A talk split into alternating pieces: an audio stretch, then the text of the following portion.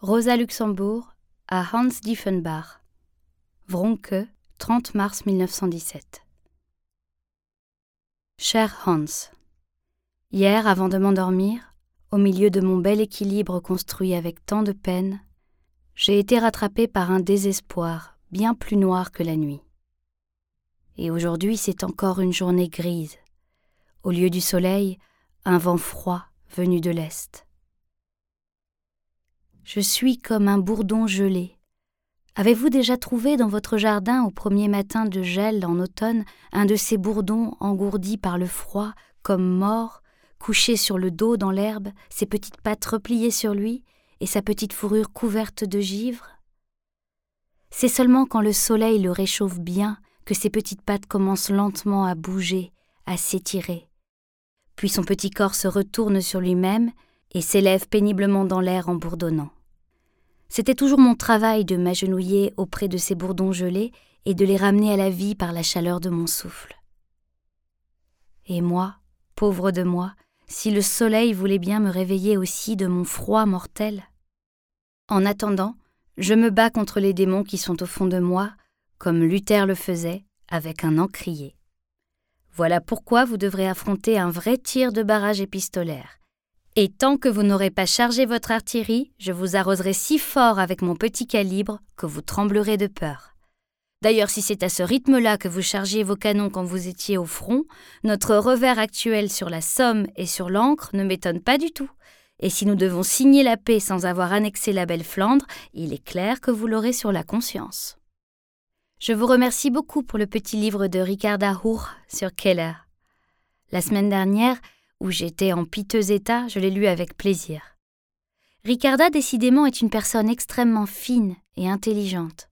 Mais son style si équilibré, retenu et maîtrisé me semble un peu fabriqué, et son classicisme un peu pseudo-classique, un peu prémédité. Pourtant, si l'on est vraiment riche et libre intérieurement, on peut à tout moment rester naturel et laisser la passion vous embarquer sans pour autant se faire parjure. J'ai aussi relu Gottfried Keller, Les Nouvelles Zurichoises et Martin Salander. Je vous en prie, ne bondissez pas, mais Keller est strictement incapable d'écrire un roman ou une nouvelle. Ce qu'il produit n'est jamais qu'une narration, portant sur des choses et des gens morts et disparus depuis bien longtemps. Moi, je ne me sens jamais concerné quand quelque chose arrive. Je ne vois qu'un écrivain nous déballer de jolis souvenirs comme les vieilles personnes aiment le faire. Il n'y a que la première partie de Henri le Vert qui vive pour de bon. Il n'empêche qu'Heller me fait toujours du bien parce que c'est un chic type, et quand on aime quelqu'un, on est content de s'asseoir avec lui, même pour bavarder des choses les plus anodines et aborder les plus petits souvenirs. Jamais je n'ai vécu aussi consciemment et intensément le printemps que l'année dernière à la même époque. Peut-être parce que c'était après mon année de cellule? Ou bien parce que je connais maintenant chaque buisson, chaque brin d'herbe et que je peux suivre dans le détail leur développement? Vous souvenez-vous comment, il y a seulement quelques années à Sudende, nous nous demandions devant un buisson à fleurs jaunes ce qu'il pouvait bien être?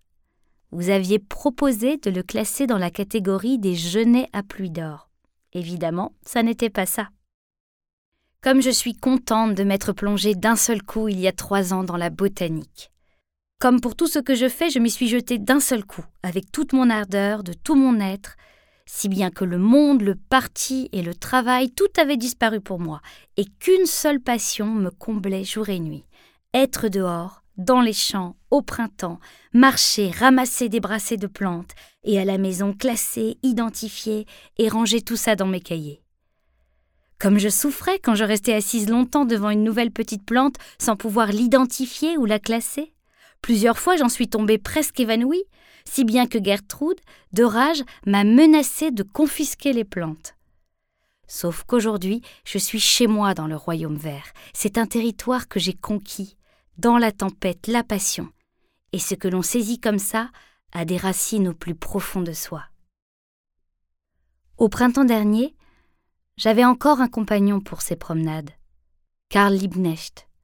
Peut-être savez-vous ce qu'était sa vie, depuis de longues années, toujours au Parlement, dans des sessions, des commissions, des réunions, courant après le temps, passant continuellement du bus au tram et du tram à la voiture, les poches remplies de notes, les bras chargés de journaux tout juste achetés, qui n'avaient évidemment pas le temps de lire tous, recouvert corps et âme de la poussière de la rue, et malgré tout ça, le visage constamment éclairé par son gentil sourire de jeune homme. Au printemps dernier, je l'avais obligé à faire une petite pause, à se rappeler qu'il y avait aussi un monde en dehors du Reichstag et du Landtag. Et donc, il se baladait souvent avec Sonia et moi dans les champs et au jardin botanique. Dans ces moments-là, il pouvait s'émerveiller comme un enfant devant un bouleau couvert de jeunes chatons. Un jour, nous avons fait à travers champs la promenade de Marienfelde.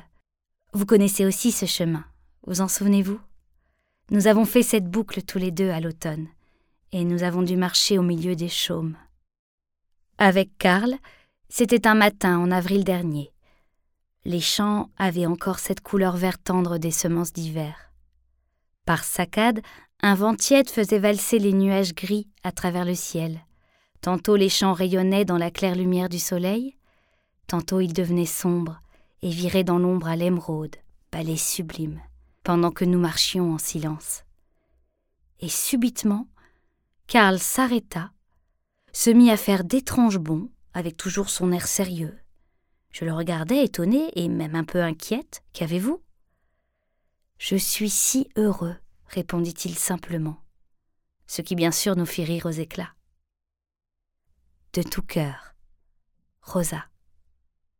Vous pensiez à tort que j'étais la plus belle pierre précieuse sur le collier que portent les singes d'Idenburg qui arrivent tout droit d'Afrique et d'Asie. D'après la déclaration officielle, je ne suis pas une prisonnière de guerre. La preuve, je dois affranchir mes lettres.